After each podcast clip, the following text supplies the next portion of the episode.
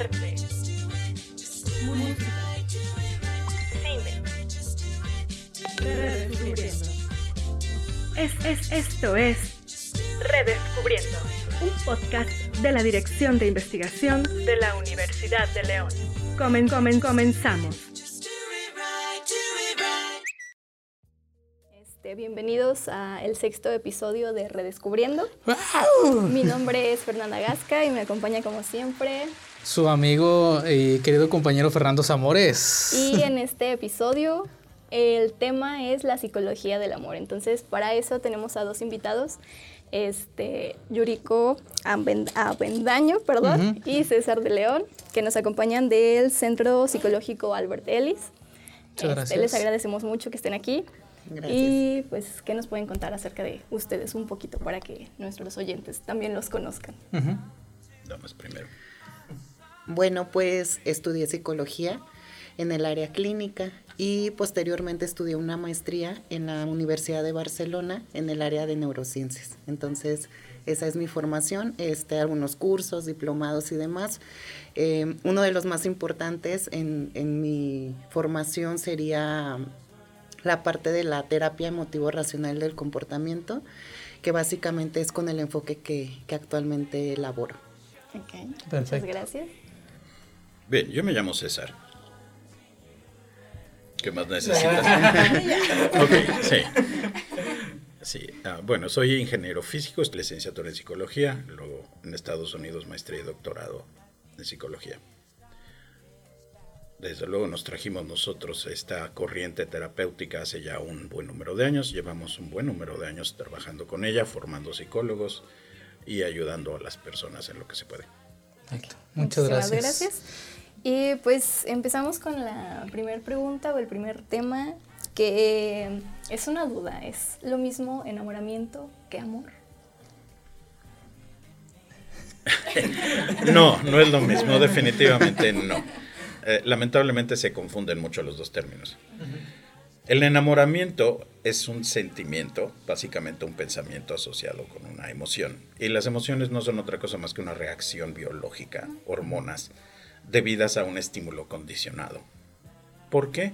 Porque la realidad es tienes capaz de amar, eh, eres capaz de amar a, a quien tú quieras. Pero el asunto es ese quien tú quieras necesita encajar en tus ideas preconcebidas. Y esta es una de las razones eh, por las cuales se utiliza, por ejemplo, el, el valor percibido de mercado. Suena un poco materialista, ¿verdad? Sin embargo, esto explicaría por qué muchas chicas básicamente eh, rechazan a algunos hombres y aceptan a otros. No encajan con esa idea. Y así precisamente el enamoramiento se debe a influencias sociales, a influencias familiares, eh, a nuestras predisposiciones biológicas, porque en el fondo todos somos simios. Y el asunto es precisamente esta, esta ah, reacción biológica. Si tú eres estimulado en cierta forma por cierta persona, no importa que todo el mundo te diga, te está poniendo el cuerno, es un alcohólico, sí, pero mi amor lo va a cambiar. Y esto es reforzado, tristemente, por películas, por libros, por canciones, etcétera, por series de televisión, y, y la gente se lo compra. Y el problema es que la mayor parte de las veces pasamos el tiempo persiguiendo mantenernos enamorados, en lugar de aprender a amar. Y entonces nunca amamos. Solamente vivimos enamorados. Así es. Pero el enamoramiento como buena reacción hormonal, ahorita lo va a explicar Yuriko más, más a fondo, eh, realmente está limitado. En cambio, el amor, como eh, se maneja de una forma saludable, es una filosofía de vida. No tiene nada que ver con lo que el otro haga, tiene que ver con lo que tú decides. No tiene que ver con cómo se ve el otro, tiene que ver con cómo decides verlo tú. Y si tú lo aceptas de manera incondicional, ya llevas un primer paso. Si tú no lo aceptas de manera incondicional, te vas a estrellar con una pared, como la gran mayoría de las personas. Así es. Bueno, en el, si hablamos, por ejemplo, del proceso de enamoramiento, es un proceso, como decía el doctor, muy limitado. Nosotros no podemos estar enamorados más de cuatro años. Después de este, de este tiempo, eh, pues básicamente nuestro cerebro automáticamente empieza a producir menos hormonas de las que estuvo produciendo durante este tiempo y entonces entramos en un momento muy importante, ¿no? Donde pues entra un proceso de maduración, un proceso ahora sí donde se pues se solidifican este, muchas, muchas cuestiones y entonces viene la, la, parte de cómo construiste una filosofía, ¿no? Entonces, pensemos, por ejemplo, en todo lo que viene eh, tras el enamoramiento. Si hablamos, por ejemplo, de la oxitocina, es una de las hormonas más importantes eh, seguramente ustedes cuando conocen a alguna persona, la están conociendo, han sentido como estos pensamientos obsesivos, por todo el tiempo pensamos en esta persona, todo el tiempo estamos, y entonces estamos constantemente mensajeándonos, buscándonos, o sea, todo el tiempo es estar eh, pensando en la persona y estos pensamientos obsesivos son reforzados por la oxitocina. Entonces también eh, viene la dopamina, que básicamente la dopamina tiene una importancia muy grande, ya que es muy corto su, su, tiempo de vida, o sea, son 10 segundos los que pueden durar, pero va directamente hacia nuestro sistema frontal, o sea, hacia nuestra parte frontal, que es básicamente donde se, se manejan todas las funciones eh, de orden superior, el pensamiento, el análisis. Entonces, imagínense, a cada rato estamos siendo invadidos por dopamina y entonces por eso es que el enamoramiento es un proceso muy ilógico, es un proceso donde nos desconectamos de la realidad, de donde no estamos viendo las cosas tal y como son, vemos todo de color de rosa, eh, romantizamos todo, o sea, prácticamente todo se vuelve hermoso, ¿no? Eh, eh, y entonces tiene que ver mucho con esto, si le agregamos las endorfinas y demás, bueno, estas hormonas, la serotonina, por ejemplo, es una de las hormonas que nos quita el sueño y el hambre, que maneja estos procesos de sueño y hambre. Y es por eso que tú te puedes quedar mensajeando con el galán hasta las 4 de la madrugada y te despiertas, dormiste dos horas y te despiertas como nuevo, ¿no? Y dices, ¿tú qué, qué pasó aquí? Pues es que realmente como estamos viviendo una alteración bioquímica, realmente no vivimos como en no estamos conectados con, con los procesos eh, reales y, y, saludables, ¿no? Entonces por eso es que lo vivimos de esa manera. Eh, definitivamente enamoramiento y amor no tienen nada que ver. como, mencionaba, es, el amor es más como una filosofía, se podría decir, es como eh, comentaban la madurez, el cómo vas a convivir con esa persona, se podría decir, que después de estos cuatro años, después de que se genera, después de que ya no se, se genera tanto, eh, es como esta convivencia del ser humano con otro ser humano, que bueno, bien se dice que desde el inicio los seres humanos estamos condenados a comunicarnos y condenados a vivir con otro ser humano porque simplemente no, no se puede decir que podamos vivir solos. Sí, sí se puede. Bueno, eh, no, no te puedes comunicar, te tienes que comunicar con otra persona. Eh, sí, sin embargo, hay personas que se la pasan hablando solos. más, bien, eh, el, punto, este es otro dictamen social, que parte de la falsa preconcepción de que el hombre necesita el contacto humano. Y justamente eso es lo que da lugar a la definición de soledad, la necesidad percibida de contacto humano. Es percibida, no es real. ¿Y por qué lo digo así? Porque si tú te quedas varado en una isla desierta, no vas a estar cerca de las personas, pero no te vas a morir. Entonces, tú puedes percibir la ausencia de otros, y ahí es donde dices, me gustaría que estuvieran, si es que realmente tienes una mentalidad saludable. Si no tienes una mentalidad saludable, te va a doler que no están. Porque básicamente tú estás demandando que estén ahí pegados. No estás pensando en la persona, sino en la presencia de la persona. La realidad es, si tú piensas en la persona que amas, de inmediato tu corazón va a reaccionar con las hormonas que se mencionaron hace un momentito. ¿Por qué? Porque tu cerebro mantiene a la persona aquí adentro, sí, en la cabeza, para los que no nos ven. Eh, si, si tú estás básicamente prestando atención solamente a la presencia física de la persona, evidentemente cuando la persona se va, te duele la ausencia física de la persona. Entonces realmente, ¿qué tan real fue tu atención a la persona? muy poca. Fue, fue más bien la atención a la presencia de la persona, no a la persona en sí. Y creo que también aquí es, es importante la parte de que nosotros, bueno, tenemos este mito aprendido de que somos seres sociales y por eso hay que socializar. y, y no es así, o sea, realmente es que tenemos la habilidad de socializar, no quiere decir que estemos obligados o que esta sea una necesidad real. Entonces creo que también tiene mucho que ver con esta parte, ¿no? Que nos enseñan desde muy pequeños a que tienes que, cuando en realidad no es así. O sea, podemos construir estabilidad o a lo mejor desarrollar estabilidad, sin embargo no es una necesidad como tal. Sí. Cierto, porque de hecho, bueno, yo bien se lo acabo de comentar, yo venía con esta idea de que realmente los humanos están condenados a comunicarse con otros, bien me lo acaba de resolver César, este, y pues, bueno, creemos, crecemos con bastantes ideas que también implican mucho en el tema de la relación en pareja mm. y precisamente eso es lo que queríamos también hablar. Eh, una de las preguntas es, ¿por qué fracasan tanto las relaciones en pareja? Específicamente como las de los jóvenes, que ahorita como que se ve esta falta de compromiso, que es como de, ay, un ratito sí, y luego ya como que me da miedo el formalizar, pero luego ya no suelto a la persona, o sea, como que este, esta idea de tan rara, pues, o sea, ¿por qué fracasan? Ok, ah, lamento, lamento desilusionarlos. La realidad es, prácticamente todas las relaciones empiezan con una mentira.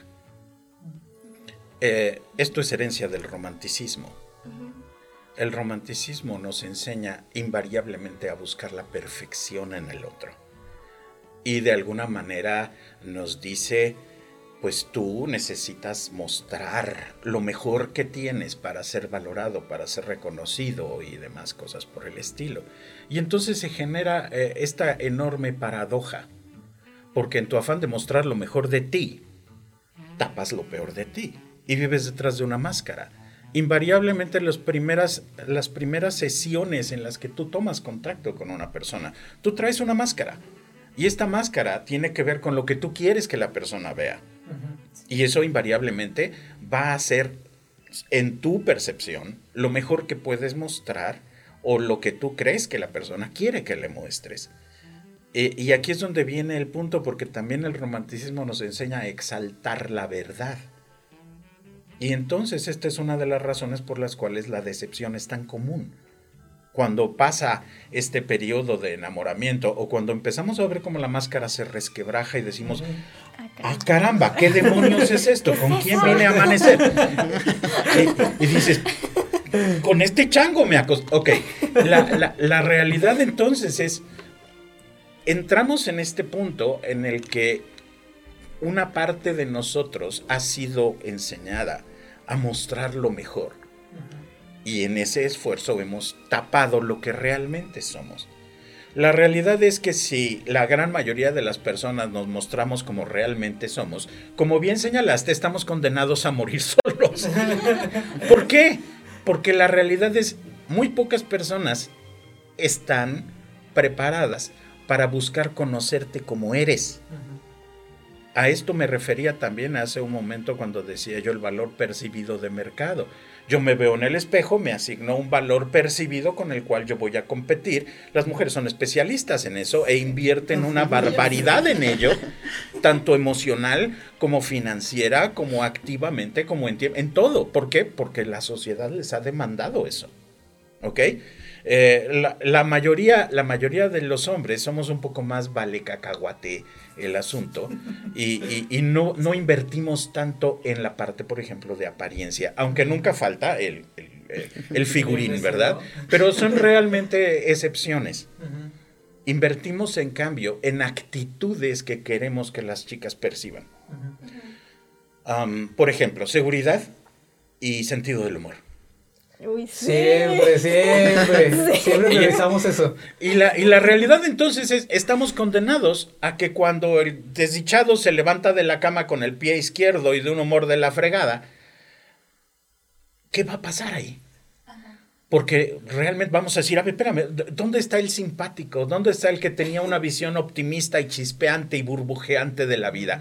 Eh, ¿Cómo te explico? Le cambiaste el pañal anoche y pues se levanta sin el pañal. Y ahí es donde empiezan los problemas, porque precisamente cuando se empieza a ver la realidad del ser humano, no nos queda de otra más que el desencanto o la aceptación. Y la gran mayoría de los seres humanos, debido precisamente a que no aceptamos incondicionalmente a las personas, le colocamos sobre ellos una serie de requerimientos que deben mantener. Esta es una de las quejas más comunes en absolutamente todas las personas que ya se fueron a la parte del desencanto. Es que ya no me conquista como antes, ya no tiene los detalles, ya no me enamora como antes y, demás. La realidad es que crees, aun si siguiera haciendo lo mismo, ya no te enamoraría como antes porque como muy bien señaló Yuriko hace un ratito, ya pasó el tiempo, tu cuerpo o ya se hizo inmune a las hormonas o ya dejó de producirlas. ¿Qué significa? Va a necesitar hacer algo extraordinario para detonarte la misma cantidad de respuesta. Y si a eso le, le sumas precisamente esta distorsión cognitiva de que tú deberías comportarte de ciertas formas para agradarme, entonces no eres tú quien me agrada, son tus acciones. Consecuencia, no nos enamoramos de las personas, nos enamoramos de sus conductas. Precisamente, muy puntual. Creo que sí es, lo más certero. Sí, entonces, bueno, esta pregunta no la teníamos planeada, pero se me como que acaba de ocurrir. Es por esta razón que la mayoría de las personas son infieles, o sea, porque ya no sienten esa como esa conexión, por así decirlo, con su pareja, e, esa como emoción de antes. No. No. no. Lo que ocurre eh, en, la, en la infidelidad es algo que, que muy pocas personas realmente comprenden. Cuando una persona es infiel, no sale huyendo de una relación, sale huyendo de la persona en la que se ha convertido dentro de la relación. ¿Por qué? Porque una parte de ti empieza a prestar atención a las cosas a las que renunciaste a las cosas que dejaste de hacer, a las cosas que te gustaría hacer y que no estás haciendo, al trato que a lo mejor tú desearías tener y no estás teniendo, etcétera. Y se va generando la insatisfacción. Y la insatisfacción invariablemente conduce pues a la decepción. Y entonces tú sales huyendo, pero no del otro, sales huyendo de ti. Y por esta razón básicamente tenemos personas que pueden estar con 20, pero nunca se van a encontrar con esas 20, porque en, en realidad están huyendo del otro en el espejo. Qué fuerte. Es como más, es un tema más interior. Que no te conoces a ti mismo. Pues es un proceso más como de autopercepción, ¿no? Autoaceptación. Es un proceso muchísimo más complejo porque realmente puedes tener a una o construir una relación con una persona muy saludable y demás, o sea, básicamente tenerlo todo, como lo diríamos, y aún así eh, tener este tipo de, de situaciones, ¿no? De comportamientos. Entonces, decía César, por ejemplo, cuando surge la decepción, es igual a había demandas o había expectativas porque no puede haber decepción si no había una expectativa, si yo no estaba esperando algo. Y entonces, ¿por qué tendrías que estar, o por qué el otro tendría que estar cubriendo tus expectativas todo el tiempo, ¿no? Y entonces creo que eso ya te está hablando eh, claramente de que no, no estás viendo a la persona, sino lo que puedes obtener de ella o qué tanto cumple con las expectativas que tú tienes. Entonces, definitivamente no, no es un proceso saludable. Y tiene que ver más contigo que con la otra persona. Así es. Tú eres el problema. Exactamente. Y vamos a, mencionar un poco sobre, bueno, las, las perspectivas o estas, estas ideas que actualmente tienen los jóvenes sobre el tema del amor. ¿Qué tan importante sería el de construir el amor romántico? Eh, actualmente no se tiene tan certero como un amor romántico como el que los tiempos de antes de cartas, de, ay, este, te acompaño hasta tu casa y yo me voy caminando hasta mi casa aunque me roben, no hay tanto o problema. Es más la idea de darlo todo por amor, o sea, no importa que sufras, o sea, el amor este, lo vale, ¿no? O sea, esa persona lo vale, si de verdad la quieres, hazlo todo, o sea, como esta idea de aferrarte. Sacrificio. Ajá, sí. ¿Cuál sería, bueno, qué sería este lo más importante para cambiar esta idea? Bueno, ahorita tocaste un punto que creo vale la pena observar con cuidado. Uno, traemos, desde luego, eh, en este momento, como mencionaste, la situación de que la sociedad actual se encuentra presente en tiempos de cambios tecnológicos, en tiempos de exigencias económicas, en tiempos de exigencias sociales, en tiempos de expectativas y demandas puestas sobre ellos, como el dichoso éxito profesional, eh, etcétera, etcétera, etcétera. Y sin embargo, la educación relativa al amor no ha cambiado. ¿Por qué?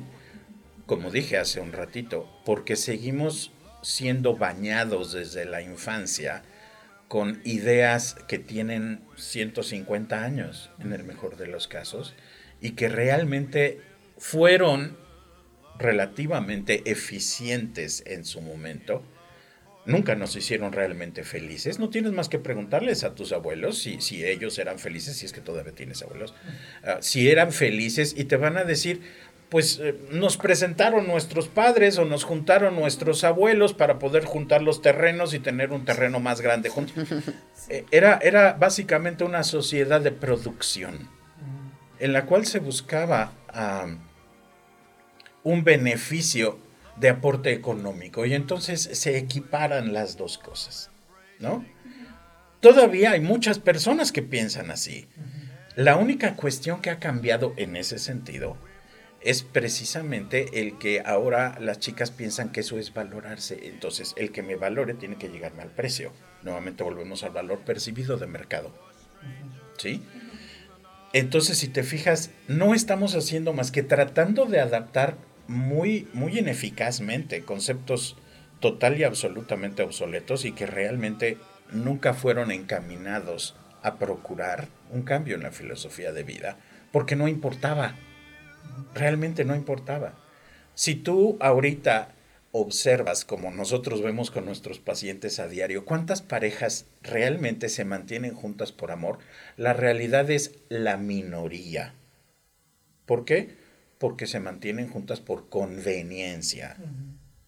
Eh, estoy hablando de una manera tal vez un poco cruda, sin embargo, pues es lo que vemos. Y entonces, si esto es lo que ocurre al interior de un consultorio, porque finalmente es donde las personas llegan y te muestran prácticamente todo lo que están pensando. ¿Qué significa? Que realmente las parejas no hablan. No hablan. ¿Por qué no hablan? A lo mejor por miedo, y esto es solamente una hipótesis, a lo mejor por miedo a qué va a pasar si ella se da cuenta que estoy loco. ¿Qué va a pasar si ella se da cuenta que, realmente yo tengo estas manías de revisar mis calcetines dos veces antes de ponérmelos, ¿no? Por poner un ejemplo. Ah, o, qué va a pasar si él se da cuenta que yo todavía dibujo florecitas en, mis cuadernos o en mis libretas? ¿Qué va a pasar? Desde luego, si, si lo vemos desde esta perspectiva, este temor a mostrarnos como somos nos obliga a refugiarnos detrás de una imagen que es imposible mantener todo el tiempo. Y eso hace que se vuelva todavía más desgastante. Y nuevamente vamos a terminar huyendo de la persona en la que nos convertimos. Entonces, eh, es importantísimo darse cuenta, primero, aún en contra de lo que dicen la mayoría de los pseudo especialistas en relaciones a nivel internacional, que dicen cosas como tú puedes crecer dentro de una pareja, la realidad es cómo puedes crecer dentro de una pareja si tú mismo no te aceptas a ti mismo. Si tú mismo tienes miedo de mostrarte como eres. La realidad es si tienes miedo de mostrarte como eres, el otro jamás te va a amar a ti. Va a amar lo que tú le muestres. Y entonces, nuevamente volvemos al punto, va a amar tus actitudes, tus comportamientos, a lo mejor tu cara, pero ¿qué crees? Tu cara tarde o temprano se va a caer. ¿Por qué? Porque la gravedad hace su trabajo, la edad hace su trabajo y realmente la naturaleza pues es la que nos muestra tal cual realmente las cosas, ¿no? Entonces, es un proceso en el cual vale la pena empezar a trabajar en uno mismo, en una autoaceptación incondicional. Y fíjate cómo lo dije, incondicional. Porque tú puedes decirme, no, yo me acepto. Y la pregunta es, exactamente qué es lo primero que haces cuando te equivocas. En algunas personas dicen que se maldice a sí misma. Entonces, ¿se está aceptando? No. No. No, por supuesto que no. Y nuevamente volvemos a lo mismo que dijimos al principio. Te estás midiendo por lo que haces. Si lo que haces no empata con lo que quieres, tú no empatas con lo que quieres. Así que es imposible que te aceptes. Si esto no lo puedes hacer contigo, ¿qué vas a hacer con el otro? Los dos demonios que destruyen una relación básicamente son, uno, cambias las condiciones del acuerdo. Pensemos en la primera vez que conoces a una persona.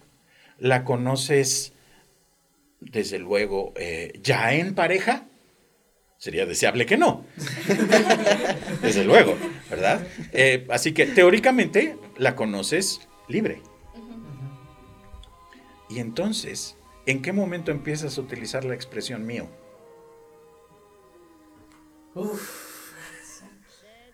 Ya dejó de ser libre. Ahora es tuyo, es tu cosa. Y como tu cosa, tiene que darte servicio a ti. Espérate, espérate, espérate. ¿No, ¿No, se suponía que era un ser humano libre? ¿No se suponía que te encantaba precisamente que era genuino, que era auténtico? Ya vimos que no. Pero eso fue lo que te llamó la atención. Ahora quieres que sea solo tuyo. Gracias. Sí, sí. Y como estas locas que dicen yo soy tuya, tú eres mío y somos cosos los dos. Espérate, no, no. La realidad es tú no puedes poseer a un ser humano. Así que o aceptas que ese ser humano sigue siendo libre o ya le diste el primer trancazo a la relación. ¿Me explico? Y la segunda, el segundo demonio que destruye una relación es justamente, como bien decía Yuriko hace un momentito, hacer al otro responsable de tu felicidad. El otro no es responsable de que tú te sientas feliz, pero tú lo haces responsable. Y ese es precisamente el peor dictamen social que tenemos actualmente. El otro debe hacerme feliz. El otro no te puede hacer feliz porque ni siquiera se puede hacer feliz a sí mismo. ¿Cómo se puede hacer feliz si no se acepta? Si lo que ve en el espejo no le gusta. Si lo único que ve en el espejo son las cosas que le faltan para.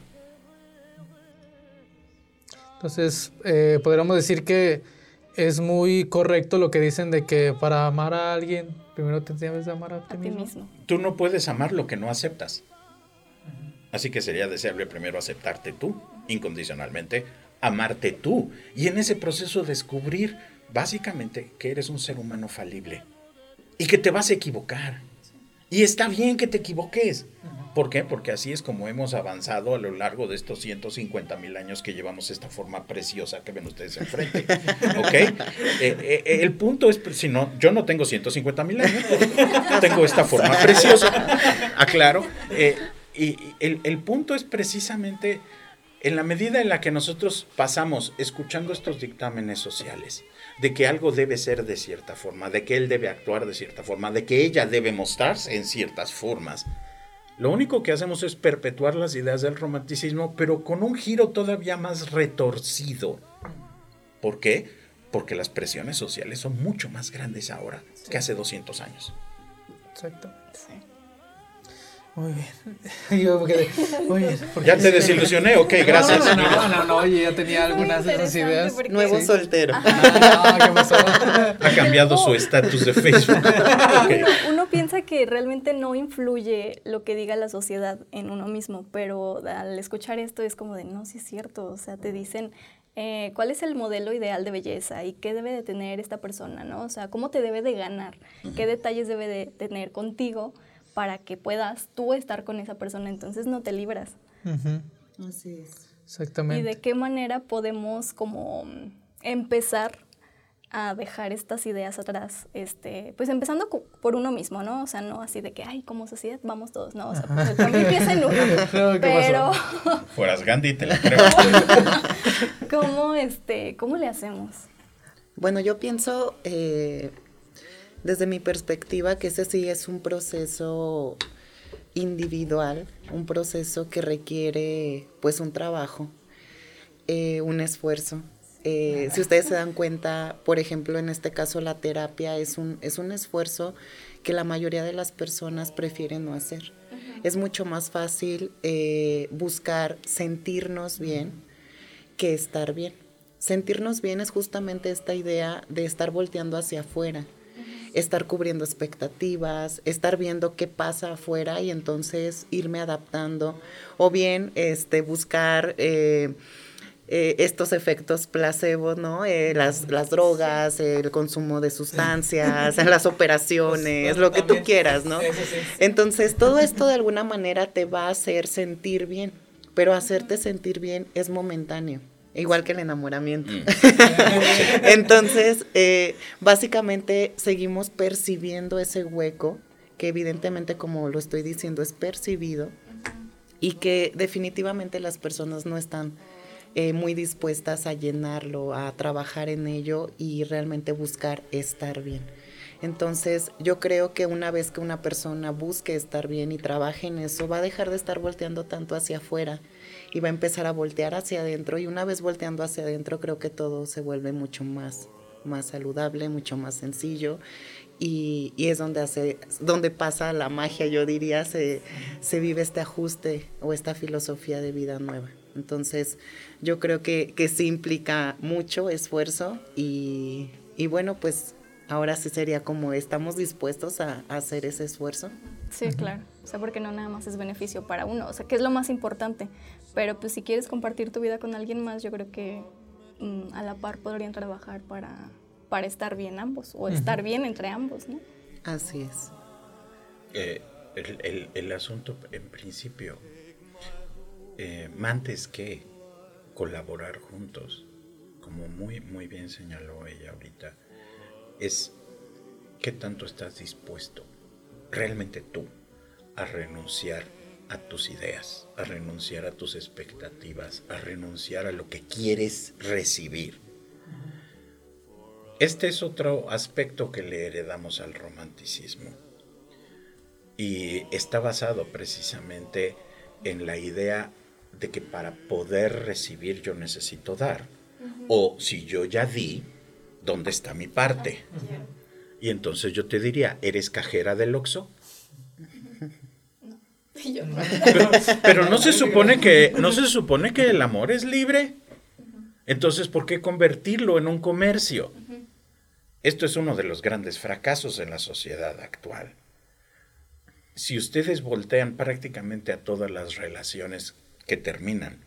Invariablemente el mensaje subyacente es alguien dejó de dar, alguien dejó de hacer. Y entonces te quedas, a ver, permíteme tantito, si alguien dejó de dar, era problema de él, no tuyo. Si tú estás esperando a que él dé, ¿qué tan libre era nuevamente? ¿Estaba obligado a dar? caemos justamente en el primer demonio de una relación que destruye una relación. Y desde luego, si esto tú lo achacas a tu felicidad, ¿qué crees? Ya completaste los dos. Es extremadamente difícil que una relación se sostenga así, porque tú eres quien ya le dio el primer trancazo a la relación, no el otro. Y esto es lo más chistoso. Cuando estamos hablando de infidelidad, que mencionabas tú ahorita hace un momento, Creo que fuiste tú. No, había sido ella. de, alguna manera empieza de la misma, con las mismas letras. Eh, ok. Eh, la, infidelidad básicamente, y a diferencia de lo que se nos ha pintado eh, otra vez como herencia social, familiar, religiosa y lo que ustedes quieran, la, la infidelidad no es otra cosa más que poner algo entre nosotros hacer que algo sea más importante que nosotros. En el momento en que hay algo más importante que nosotros, ya se acabó el nosotros. Estás poniendo una pared, literalmente. Y si esa pared está dada por las actitudes de él o de ella, las acciones de él o de ella, te das cuenta que realmente no hace falta que se meta en la cama con otra persona. Basta, por ejemplo, que se dedique a trabajar. Y si te pones a pensar, o a salir con los amigos, o, las amigas, o los les amigues, los eh, hijos. nunca falta, a, dedicarle todo el tiempo a los hijos, y etcétera. Yo entiendo que hay dictámenes sociales que nos han hecho creer que eso es prácticamente irrenunciable, pero entonces nos damos cuenta que nuestra definición de relación ya no es compatible.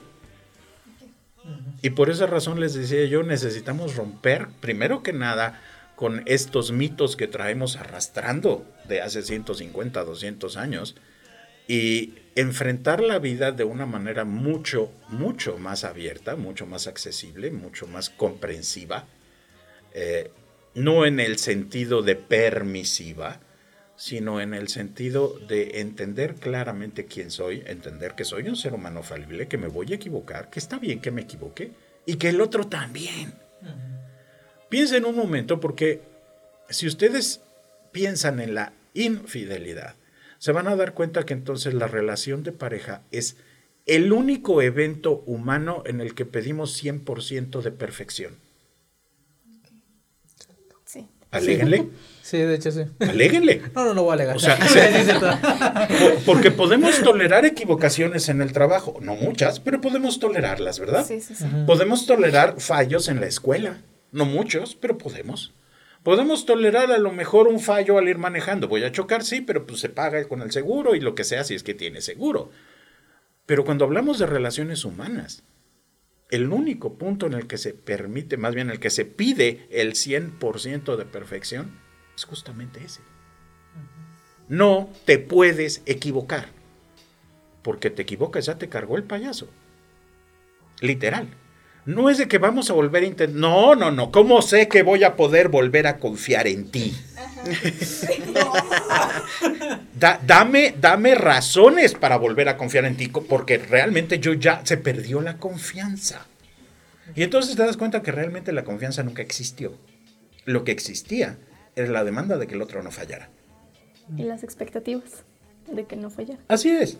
Pero nunca hubo confianza. justamente porque buscamos garantías. Eh, exacto. En que si yo doy esto, entonces voy a obtener algo, ¿no? Y entonces todo el tiempo estamos buscando garantías en algo que no podemos, o sea, no puede haber garantías. Sí, porque... O sea, si ni siquiera firmando, por ejemplo, un contrato, existe la garantía de que va a ser así, imagínate, o sea, creo que es Sí, como decía César, un mundo de unicornios y demás, ¿no? hasta cuando inician unas relaciones, eh, se, le propone el noviazgo y todo. Mira, yo te puedo ofrecer tiempo, tiempo estos días.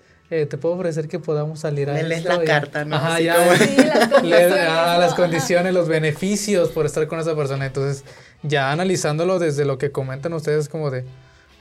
Oye, es un comercio como viendo ese comercio exactamente. Y es que, por ejemplo, piénsenlo así. Eh, si en algún momento ustedes, eh, imaginemos que le dan un regalo a una persona.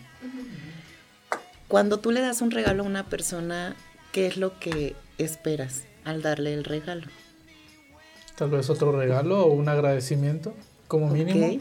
Y entonces, como mínimo. Si tú te das cuenta, no está haciendo un regalo como Ajá, exactamente. ¿Por qué? Porque entonces tú estás esperando algo a cambio, aunque sea un gracias o una sonrisa o un gesto de que le gustó lo que sea, pero ya estamos esperando algo. Entonces realmente no es que tú le estés dando algo porque creas que lo merece, porque el acto de regalar termina en el momento en que tú lo das. Y ya lo que la persona haga con eso que tú diste, pues ya no es tu problema. Entonces constantemente vivimos en esa situación, ¿no? De si yo di algo, entonces que me toca, o este, que sonría, o mínimo que diga gracias, porque si no es un ingrato, un malagradecido y demás, un grosero. Y entonces creo que eh, eso habla mucho de, de cómo funcionan estas dinámicas, estos vínculos, ¿no?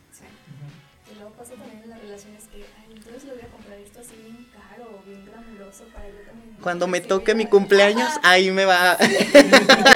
Por lo menos que me sonría tantito. Entonces, fue siempre una venta. Fue siempre una venta, que es nuevamente una herencia que traemos cargando y no ha cambiado. Lo que han cambiado básicamente son las formas. El fondo sigue siendo el mismo. Ay, Dios ya me quedé así como que, ay, Dios mío. No, no, no, todavía no, todavía no. Pues bien, en este momento vamos a pasar a leer las preguntas de nuestros seguidores directamente de la página de Instagram. Son, bueno, sí son bastantitas, solamente que son muy interesantes. La primera es algo que bien se discute mucho en las redes sociales. ¿Cómo saber que ya no es ahí. ya no es ahí, ahí. Es que nunca fue ahí. Si estás preguntando eso, nunca fue ahí. Nuevamente, es justamente lo que señaló Yuriko, es esta búsqueda de garantías. El hecho de que yo me perciba a mí mismo como un ser insuficiente me va a hacer buscar en el otro esas garantías de que voy a obtener algo a cambio de lo que yo doy. Entonces, si tú empiezas a pensar, ¿cómo saber que ahí es? Es porque realmente no sabes que ahí es. Entonces no es ahí. La realidad es que no existe el uno para ti. No existe tu alma gemela. Esto es una fantasía absoluta. Del enamoramiento, justamente la media naranja. Suena a canción esa, ¿verdad? ok, no bailes. Este, entonces, eh, el punto aquí es este.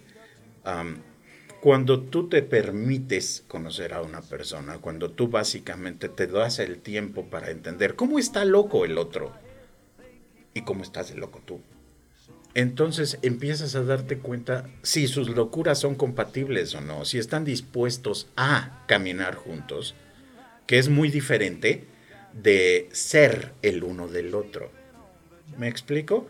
Porque caminar juntos es un acto de la voluntad. Ser el uno del otro es un acto de obligación. Entonces, si tú estás dispuesto a caminar con el otro, en principio, va a seguir siendo ahí mientras tú quieras caminar con el otro. No por el otro, no gracias al otro y no a cambio de que el otro dé, sino porque tú lo has decidido así. Y eso es todo el punto. O sea, deja de, de estar buscando fuera estas garantías que satisfagan tus expectativas. Para la persona que preguntó eso, que no dije su nombre claramente. Nadie lo conoce. conoce. La segunda pregunta es, híjole, esto ya es como muy, si es este muy freudiano, ¿cómo se le podría decir? Es cierto que al elegir nuestra pareja tendemos a fijarnos en características de nuestros padres. Díganos. Renuncio. A Freud le gusta eso. Le va a dar un me encanta. A Freud le va a dar un me encanta esa pregunta. No. La realidad es, tú buscas una pareja de acuerdo con los parámetros que tú has construido. ¿Ok? Hay cuatro etapas de construcción de una ah, realidad o de construcción de una percepción de realidad, si le quieres llamar así. La primera etapa es la influencia biológica. Como dije hace un momento, somos simios. Nuestro cerebro nos va a empujar en ciertas direcciones, en ciertos momentos, y en otras direcciones, en otros momentos. Luego viene la influencia familiar, porque pues bueno, básicamente es el primer núcleo social con el que tenemos contacto durante los años ah, de, de, formación primaria, ¿no? Y esta familia puede ser funcional o totalmente disfuncional. Los prejuicios de esa familia pueden afectar o no. Por supuesto, si tú uh, recibes de alguna manera una, una información deficiente en cierta etapa de tu vida en la que era necesaria esa información para construir cierta percepción saludable, te va a afectar de ciertas formas. Pero no es absoluto, no es determinante ¿ok? El pasado es uh, relevante, pero no es esencial. La tercera etapa es la sociedad, porque finalmente tus amigos pueden determinar de una mejor manera a lo mejor y hacerte renunciar a lo que aprendiste con tu familia. Y entonces la familia va a decir, ah, ahí va el hereje. Eh, ¿Me explico? Eh, y, y por último, está lo que llamamos eh, epistemología y heurística, que son tus aprendizajes, unos derivados de la teoría, lo que hayas leído, si es que no has leído ninguna basura tipo Paulo Coelho, si lo dije, sí, Jorge Bucay y demás gente por el estilo, que escribe bonito, pero no dice nada. Ah, pero si tú crees ciegamente que así sucede, nuevamente estás cayendo en una serie de mitos y los vas a perpetuar. El otro es el aprendizaje de la experiencia, la heurística. Y ¿qué va a pasar si tu experiencia de vida no ha sido la mejor? Porque básicamente tú has traído ideas arrastrando. Pues entonces vas a confirmar y vas a decir como muchas chicas que llegan al consultorio llorando y dicen, ¿por qué los cinco novios que he tenido son todos iguales? Y yo, ¿cuál es el factor común en esos cinco noviazgos? Exacto. No es porque tú estés mal, es porque tu forma de pensar no es la adecuada. Y eso es todo el punto. La siguiente, ah, bueno, esta pregunta es un poco más, eh, digamos, más sencilla en cuestión de... ¿Qué pasó? No, estoy viendo las demás. ah, bueno. Eh, ¿Por qué se confunde el amor con el deseo? Esa es la pregunta que abarca. Van a salir los cuernos. ok. ¿Quieres contestar eso? Dale. Le doy, ok. Bueno. Ya está inspirado, eh, ya agarro vuelo. Es un problema cuando lo pongo intenso. Ok.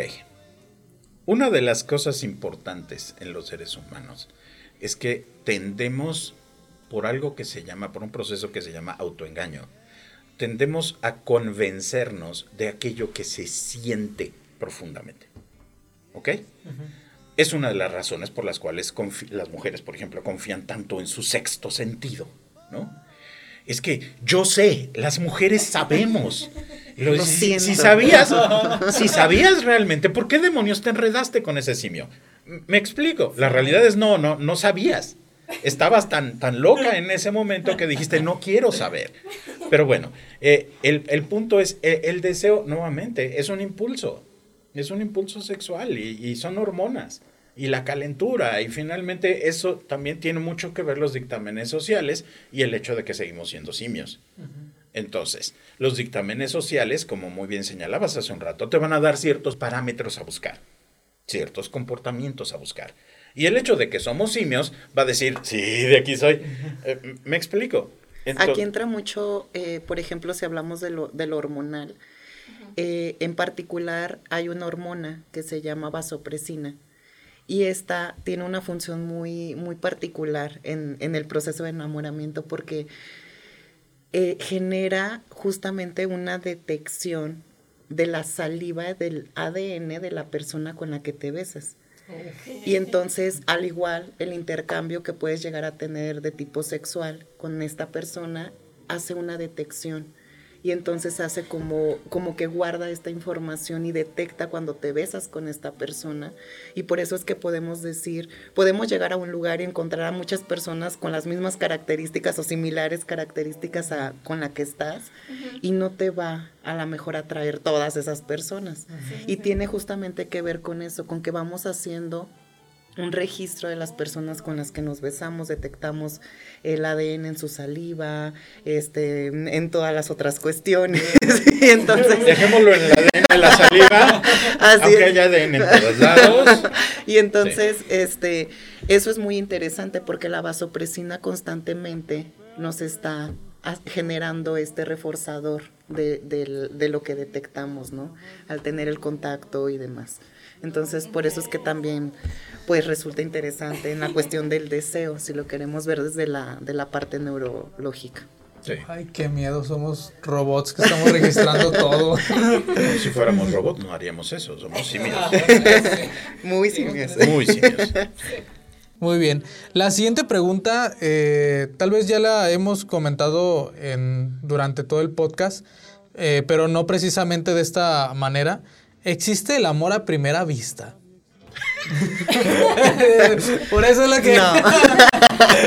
Siento, ya lo hemos abarcado precisamente. De hecho, de hecho, este es uno de los mitos que, que, que, existen.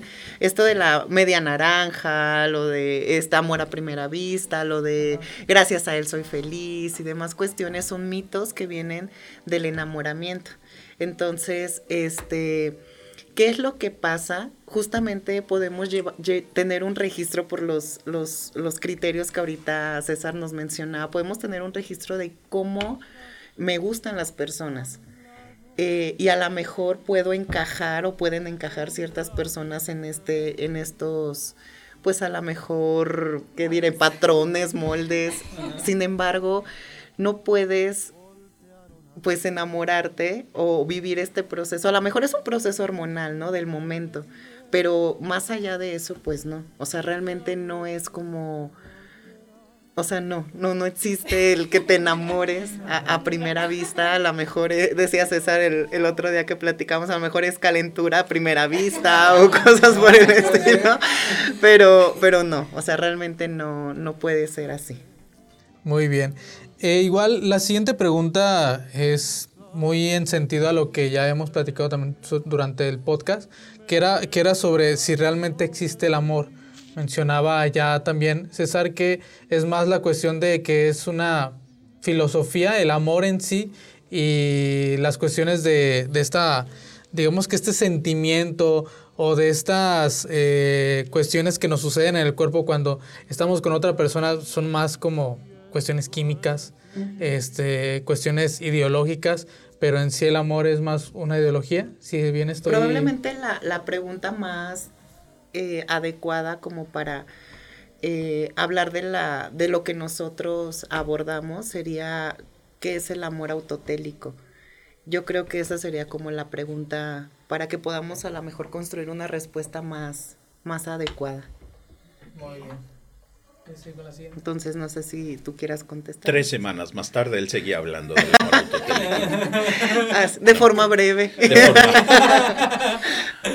ok, fíjate eh, algo muy, muy interesante. Prácticamente, prácticamente, todo el mundo busca amor. Que eso lo traducimos nosotros como ser amado. ¿Cuántas personas han preguntado, ¿cómo puedo amar mejor? ¿Cuántas personas hay de las preguntas que tú has revisado? Este, ay, ¿qué? Bueno, las otras preguntas son muy raras, pero ninguna así. No, no, nada, nada de 50 sombras, no, cosas así. Nadie pregunta cómo puedo aprender a amar. Exactamente. Y nuevamente esto les dice justamente aquello que hemos venido diciendo a lo largo de eh, esta sesión realmente las personas siguen inmersas en estos dictámenes sociales, siguen siendo influidas y determinadas por creencias que lo único que hacen es mantener, perpetuar el error. ¿Ok? El punto, como decíamos hace un momento precisamente, es, en lugar de buscar ser amado, sería deseable primero aprender a amar. De lo contrario, ¿qué vas a ofrecer? pues nada. Nada, interesante. y, nuevamente, el proceso es muy sencillo. Necesitas empezar por aceptarte incondicionalmente a ti mismo. Aprendes a amarte realmente porque descubres que sí, ese ser humano que está allá adentro quiere amar. ¿Ok? Y empieza por amarse a sí mismo, descubriendo precisamente sus imperfecciones y diciendo, pues sí, sí estoy feo, pero pues lo, puedo superar. No te traumes. Este, eh, y así puedes ver al otro también como, como un ser humano falible, ¿ok? Ese HF, que es lo que, lo que nosotros enseñamos con mucha frecuencia, soberano hijo de la... No, eh, ser humano falible es precisamente la clave si tú no puedes aprender a verte a ti mismo como un ser humano falible, no vas a ver al otro como un ser humano falible. Y entonces el verdadero amor no puede fluir, porque todo lo que va a fluir son expectativas y si son satisfechas o no. Por esa razón se habla, pues equivocadamente, del amor no correspondido. Eso no fue un amor, fue una mercancía de lo... comercial al margen. Este, voy a recibir comisiones. Por no si lo censuramos. Ok, gracias. Eh, entonces, tal vez podrías ponerle ahí un blip o algo así por el estilo. Eh, lo, lo importante en esto es precisamente hacer este esfuerzo por renunciar a tus expectativas. Hacer este esfuerzo por estar bien contigo mismo, para que puedas estar bien con los demás. Y evidentemente vas a descubrir que así como con la felicidad, que tampoco es estar con otros, la felicidad también es una filosofía de vida. Como decía Aristóteles, es el libre uso de la inteligencia y el libre uso de la voluntad. Y ahí tienes cuatro elementos que literalmente no tienen nada que ver con lo que pasa en estos tiempos. Piénsalo un segundo, porque la primera palabra es libre. Y si somos esclavos de buscar un éxito, si somos esclavos de unas calificaciones, si somos esclavos de una apariencia, si somos esclavos de llegar a tener, porque si no tienes eres un fracasado. Entonces nunca vas a ser libre. ¿Cómo vas a tú entonces a construir felicidad? Y entonces lo más que vas a lograr es satisfacción, cuando tus expectativas se cumplen. Pero eso es circunstancial, frágil y transitorio va a depender exclusivamente de lo que pase fuera de ti, no de ti. Y ahí es donde empiezan los problemas. No fue muy rápido. No, está muy bien. No, está muy bien. Igual, eh, no, no, no. Ya cállate. Ya, Ya. ¿Quieres leer una ya últimas? Como tú quieras. Una última. A ver. dos. Vamos a analizar las preguntas, que si fueron bastantes. Y de hecho hubo una persona que estaba... Mandando demasiado. Ajá, estaba mandando, pero era como una opinión de él. Ah, válgame Dios, ok. Entonces, ay, vamos a checar unas últimas, una última. Porque hubo también preguntas que se repitieron, como el del amor a primera vista. Como que todos andan con esa idea del amor a primera vista. Bueno, esto me parece interesante, ¿no? Sí. ¿Sí? Sí. ¿Cómo aprendemos nuestro lenguaje del amor? El lenguaje del amor. Ajá. ¿Hay lenguaje del amor? No, Ok. no. Eh, mira, otra vez.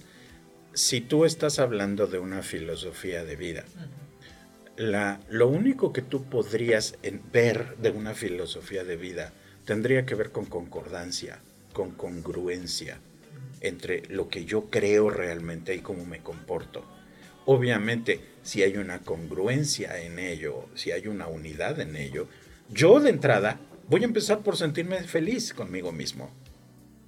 Evidentemente entonces no existe un lenguaje del amor como tal, porque todo, nuevamente, son dictámenes sociales. Me pueden decir 20 millones de veces te amo. La realidad es, a mí no me importan los 20 millones de veces. Finalmente, si la persona realmente me ama, qué padrísimo. O sea, realmente, qué padrísimo. No puedo decir soy feliz porque realmente me aman, porque entonces ya volví a patinar otra vez. La ¿Me dependencia. Pero qué padrísimo realmente. ¿Por qué? Pues porque finalmente alguien decide pues eh, que, que el viejo loco vale la pena a lo mejor o que vale la pena caminar a un lado de él o que el simio a lo mejor no es tan simio, lo que quieras. Pero finalmente desprender cualquier significado a partir de una expresión tiene que ver contigo, con tus prejuicios, con tus ideas, con tus preconcepciones, etc. Y entonces vas a buscar esas palabras. Nuevamente, el lenguaje del amor tiene que ver con los actos del amor, como esos filósofos de Facebook, ¿no? De, no, no escuches sus palabras, ve sus acciones. Ajá. Y si se trata de un manipulador hábil, te va a ver la cara. Y si se trata de un narcisista, pues peor todavía, ¿no? Sí, El sí, sí. resultado va a ser muy... Cuando no hay esta congruencia entre lo que dice con lo que hace y también con lo que tú sientes, ¿no? A Así partir es. de eso. ¿Y cómo te vas a dar cuenta si no te das el tiempo de conocer al otro? Y conocerte. Antes de, desde luego, sí. Eh, ¿Quieres leer otra o ya? No, pues es que se repetían. Sí, verdad es que realmente a primera sí. Vista y lo sí, de es que ya los peligros del amor y yo Sí, de hecho había bastantes preguntas muy orientadas. Hay, hay doctores que tratan enfermedades venéreas. los peligros. Pero eso nosotros no. Pero si no, nosotros no manejamos eso. Este, ¿Quieres pedir el mejor infecciones extrañas. Chéquense. Vale la pena, revísense, amigos. Sí. Sí. Cuéntenselo quien más confianza le tengan.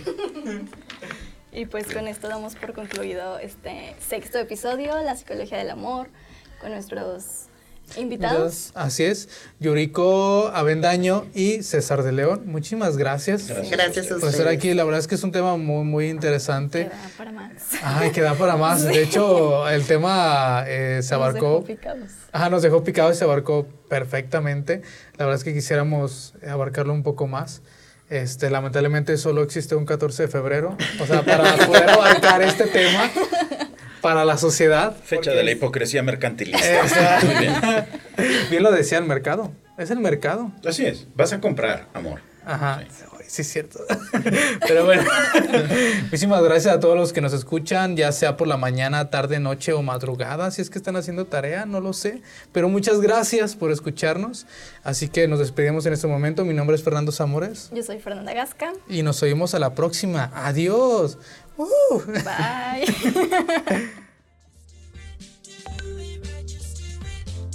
Ciencia. Arte. Música. Cine. Redescubriendo. Es, es, esto es Redescubriendo, un podcast de la Dirección de Investigación de la Universidad de León.